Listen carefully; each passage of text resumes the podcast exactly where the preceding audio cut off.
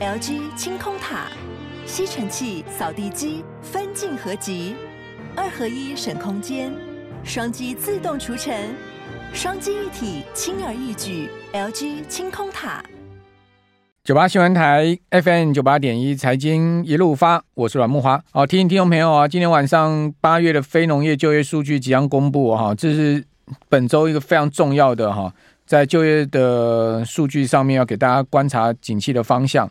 好，那就业增幅估会创今年最小啊。那另外我们还要关注薪资成长的情况。哦，周五出炉的数据呢，经济学家预估啊，就业成长会放缓。好，失业率呢继续处在历史的低点哈。呃，现在目前的失业率，美国的失业率是五十年来的低点。好，那就业机会减少，意味着联准会升息的压力有望减轻。所以，我们今天题目讲说，诶，这个坏消息现在反而变好好消息了，坏数据接二连三了。啊，美国似乎还开启了这个 risk on 的这种市场情绪跟气氛。那讲一下什么是 risk on risk off 啊？risk on 就代表说这个呃风险偏好的市场情绪增加。哦，risk off 呢代表呃风险厌恶的情绪增加，讲白话一点就是说 risk on 就代表说呢，大家比较勇于勇于进场敢买股票了。好，那 risk off 呢反倒就是说呢，呃都把股票卖掉哈，去避险去了。好，是这样的一个情况。好，那最近啊，你可以看到美股其实表现比雅雅股来的好很多，比台股来的好很多。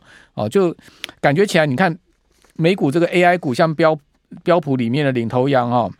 非半里面的领头羊，哦，市值已经达到一点二兆的辉达，股价一路在走高嘛，哦，持续的创呃历史的新高，哦，已经逼近五百块美金了，逼近五百块美金很有意义啊，为什么？因为辉达在财报公布之后啊，它股价最高啊，一开盘曾经攻到五百零一，那攻到五百零一之后呢，当天就往下压，好，中场几乎收在平盘了，没什么涨，隔天再继续跌，从五百零一路跌到四百六。哦，那五百零一到四百六差了这个四十块钱美金一股，等于说几乎差了快十趴哎。好，连续两天从高点下来哈，呃，几乎差了快十趴。那从四百六，辉达的股价又一步步的进一步往上推升哦，已经来到了接近五百块了哈。最新辉达股价收盘已经接近到五百块，今天晚上说不定股价挑战五百零一。零二这个历历史的盘中高点并不无可能哦，因为可以看到辉达其实涨势蛮凶猛的哈，在周四收在四百九十三点五五，涨了零点九一美元，涨幅虽然只有百分之零点一八，但它毕竟还是创了这个收盘的新高哈，那是历史的一个新高，但盘中高点五百零二点六六还没有创嘛，那个是在呃上周哦这个公布财报当天一开盘所创下，好，然后之后呢？这个周五就收一根黑 K 棒之后呢，你可以看到这个礼拜它其实连续四天是往上升的，所以为什么讲说美股似乎这个 risk on 的气氛还比台股来得更浓厚？我看到我们留言板上的这个观众朋友啊，哦，听众朋友都好像对现在目前的景气哈看法比较暗淡哦，然后认为说股市相对风险比较高，这也没错了。台股本来就是这样的一个气氛嘛，好，从八月下跌以来。哦，虽然最近止跌势止住了，但是呢，你会发现，哎，反弹的力道也不强，量能也不出来，要死不活的一个盘势。哦，尽管没破底，但是你要往上攻，连季线都回不过去嘛，就变成这样的一个状况。再加上今天整个 AI 股全部都大跌，那更使得呢，哦，投资人心中呢是毛毛的，对不对？可是美股不是这样子啊，美股是在往上走啊。即使弱势的特斯拉，你去看它的日 K 线，你都会发现，哎，特斯拉好像开始要。走一波多头行情嘞？为什么你会看到特斯拉的日 K 很明显？它现在那个呃收盘的股价哈，周四收在两百五十八，它已经过了所有均线嘞。哦，它连季线都攻克了。哦，最上档的反压是季线，那更不要讲月线。哦，月线在两百三十九。哦，两呃五日线、十日线早就已经站上。特斯拉最低跌到两百一十二，哎，从两百一十二涨回两百五十八，也涨了非常多，哎。哦，那你感觉连最弱的七大巨头里面的特斯拉都这样走势，那更何况最强的辉达呢？哦，我感觉起来真的美股跟台股好像有这个冰火两重天的味道。那当然，今天晚上最重要是非农业就业数据哈。我刚刚讲说，呃，估计啊，非农业就业数据不会太好，会跟着 ADP。不晓得我们的听众朋友、观众朋友有没有印象哈？过去三个月 ADP 跟那个 Non-Farm Payroll 都呈现很大的分歧，也就是说，ATP 的数据都非常好，结果呢，呃，非农业就业数据呢都没有那么好，哦，两个差距非常的大，哦，但是这个礼拜公布出来的 ADP 一下掉到十七万七千人，你会发现似乎 ADP 开始在趋近哈非农就业的情况哈，那也显示了什么呢？也显示美国是美国现在目前的就业市场确实啊这个紧绷的程度哈已经开始明显的在出现松动哈。那华尔街日报哈呃访问的经济学家预估啊，八月的非农业就业数据增加十七万。会创下二零二一年一月来的最低，哦，也是今年最小的这个增幅啊。那跟疫情爆发前两年的水准会出现一致的状况。经济学家也警告说，八月数据可能会受到最近好莱坞罢工，我不知道大家知不知道哈？最近好莱坞罢工很很明显很严重哈，所以可能会受到好莱坞罢工的影响。哦，那至于说平均时薪年增四点四 percent，哦，跟增幅跟七月大致会相同啊，这也是联准会关注的。的一项数据，好，那这礼拜还有其他什么数据呢？告诉我们美国的经济数据接二连三的出现的坏球呢？首先，我们来看投影片第一张哈，就美国的这个第二季的 GDP 啊，公布出来的数据不如预期。第二季 GDP 啊，从原先公布出来的数据二点四，好掉到呢二点一，掉下去零点三个百分点，显示呢美国的经济情况哈在。这个落后指标在 GDP 的情况上面确实是比较差的哈。还有就是除了呃 ADP 小非农哈以外呢，这礼拜也公布了一个非常重要的经济数，叫职务空缺。职务空缺是什么意思呢？就是说现在到底有多少空在那边的工作等在等在这个呃求职者啊，叫职务空缺。之前啊，职务空缺啊都是在一千两百万以上哈。大家看到这个线图，你会发现美国职务空缺啊。都在一千两百万人以上，哎，结果呢，最新公布出来的数字掉到九百万以下了，哦，创下两年来最低啊，哦，显示呢，美国就业市场啊，已经没有那么难找工作了，好，职务空缺数不断的在减少，而且创下两年来的新低，而且掉下来的一个趋势跟方向很明显，很明显，这个啊，看起来美国的职务空缺数会持续往下掉，哈，那这个当然也是联准会非常重视的一个。呃，数据哈，这两个数据一兜起来，就告诉我们说呢，鲍尔在全球央行会议杰克森后上面讲说，美国就业市场开始出现松动，这个说法哈是很。很很这个很符合这个样的方向的哈，鲍尔他们其实看到数据比我们更多，而且他们对美国就业市场的情况了解比我们更深入哈。那另外呢，就是在小小非农的部分，我们刚刚讲十七万七千人，你各位各位可以看到，哇，连续两个月大幅的回落，而且小非农已经回到了哈这个三月以来相对的低点哈。呃，对不起，呃，对，三月以来的相对低点，你可以发现哇，这个创下今年。一月以来，好，这个第第呃第二差的一个数字，三月一月是不不好了哈，一月小非农十万出头啊，那三月也掉下去，好，然后呢，现在目前出现八月数字也掉下去，你可以看到趋势性，其实小非农也在往下掉，好，ATB 的状况。那另外还有就是说呢，周三美国公布出来第二季的 PCE，就是个人消费支出的季比的一个情况。周四是公布七月哈，那周三呢是公布第二季，第二季哈，呃，PC 原先预期是三点八哦，然后呢，呃，公布出来的数呃，对不起，呃，原先对不起，原对没错，原先预期是三点八，公布出来数字是三点七，掉了零点一个百分点，显示美国在通膨的情况上也有明显的在趋缓，所以这礼拜。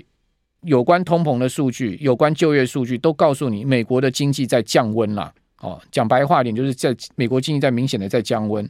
哦，还有就是说，呃，这个在公布那个季比的一个情况之下呢，隔天周四哈，公布出来七月，七月是回升哈，但各位可以看到它往上弹。哦，但是问题是什么？问题是基期的问题，而且市场都已经预期它会回弹。哦，所以这不是太大的问题。哦。那比较大的问题是什么呢？就鲍尔特别讲哈，他把那个通膨分成三块哈，一块是原物料，好，一块是呃住房的成本，好，另外一块呢是扣掉住房的服务通膨，好，这三个部分。那这三个部分呢，其实他认为最难搞的就是扣掉住房的服务通膨。果然，你可以看到，在周四公布 PCE 的同时，也公布了这个扣除住房的服务通膨，仍然是。居高不下，还继还而反而还往上弹升了，而且弹升的幅度很明显，它也是在一个高档的区间里面，显示呢，美国的现在目前最主要的通膨的这个基础呢，在于扣掉住房成本的服务业通膨。什么叫扣掉住房成本的服务业通膨呢？就是比如说那个餐厅的薪资，餐厅 waitress 的薪资啦，哦，然后呢，呃，驾驶这个大卡车的这个驾驶员的薪资啦，类似像这样子的。服务通膨啊，其实呢，基本上还是居高的一个状况。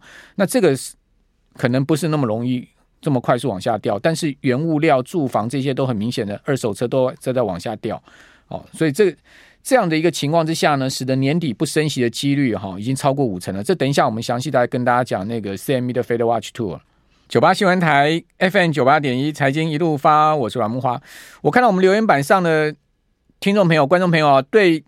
总统大选有没有行情哦？反而更有兴趣。等一下，我讲一下我的看法，给大家参考一下。哦，我不是说我的看法一定对哦，大家都来可以在留言板上留言哦。你的看法是什么？我看很多人热烈在讨论哈。呃，到底谁会赢哈？谁躺着选就会赢？这些不是我讲嘛？就是说，现在报纸所有的媒体都在报道说谁躺着会赢嘛？对不对？因为看起来。